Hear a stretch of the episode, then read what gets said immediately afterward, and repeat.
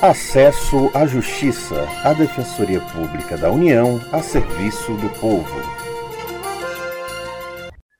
Olá, ouvinte! Quem fala é Maria Carolina Andrade. Elas encantam pela riqueza de cores e atraem pelo canto. São mais de 1.900 espécies no país. Estamos falando das aves da fauna brasileira. Eu sou Ademar Lourenço. Como os pássaros têm muitos atrativos, são bastante procurados para a criação doméstica.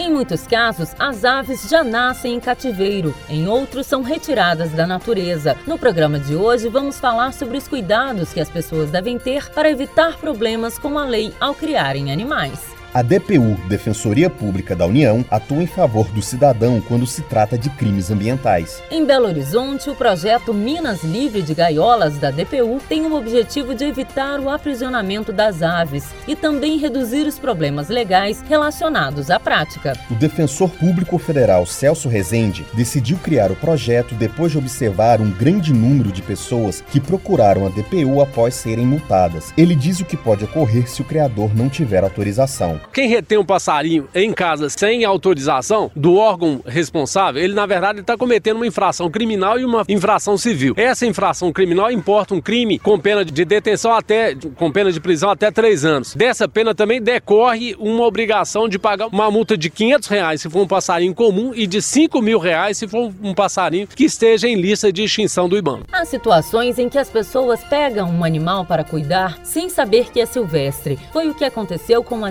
diarista Vera Albuquerque, que mora em Jaboatão dos Guararapes, em Pernambuco. Ela criou uma ave desde filhote, cuidou por 10 anos, quando o Ibama apreendeu Billy, uma arara de uma espécie em extinção. O órgão tratou do animal por mais de dois meses, período em que Dona Vera ficou muito triste. Para consegui-lo de volta, ela procurou a Defensoria Pública da União, que acionou a Justiça. Com Billy de novo no quintal, Dona Vera conta o que sentiu. Quem conversou com ela foi a jornalista Ana Carolina Araújo. Uma mãe, ela quando perde um filho, ela sabe que morreu ali e não tem mais volta. Uma mãe, quando um filho é preso, ele está ali porque ele quer. Eu também eu sou revoltante disso se ele está preso porque ele procurou. Então eu sou mãe, tudo bem, a gente é mãe, sofre tudo, mas, mas Billy não. Billy é, é, é, fosse uma criança que ele nasceu, ele compreende a gente, ele conversa, ele brinca, ele ri. É, ele, para mim, ele não é um animal, para mim ele é um filho. Sempre tratei Billy como um filho, como um membro da casa. Como Billy sempre viveu em cativeiro, a diarista acredita que ele não teria condições de ser devolvido à natureza.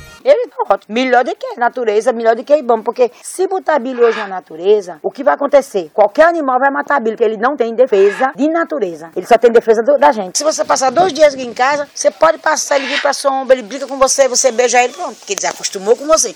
Mas outro animal não. Um, ele não sabe voar. Ele só sabe subir. Aí vamos supor, tem uma cobra no pé de mato desse que vão soltar ele na natureza. Morre na hora que ele não sabe voar. Para não ter problemas, a dica é buscar informações. As orientações valem para os animais silvestres em geral, como esclarece o defensor público federal Daniel Peula. Ele trabalha na DPU em Santa Catarina. Para que se possa fazer uma criação de animais silvestres, certamente tem que ter uma permissão do órgão ambiental competente, que no caso é o IBAMA. A orientação é buscar o IBAMA para fins de é, se informar e antes de fazer qualquer tipo de especulação para a criação de animais que têm na sua origem a natureza silvestre. O defensor explica ainda que a DPO atua nos crimes contra a fauna, como de pesca irregular em períodos proibidos ou locais interditados. Segundo Daniel Feula, a defensoria trabalha também em causas que revelem dano direto ou indireto a unidades de conservação. Nessas situações, se o cidadão precisar dos serviços da DPU, o defensor Daniel Feula explica quais são os documentos necessários. É importante que ele tenha em mãos, além dos documentos que dizem respeito à sua renda,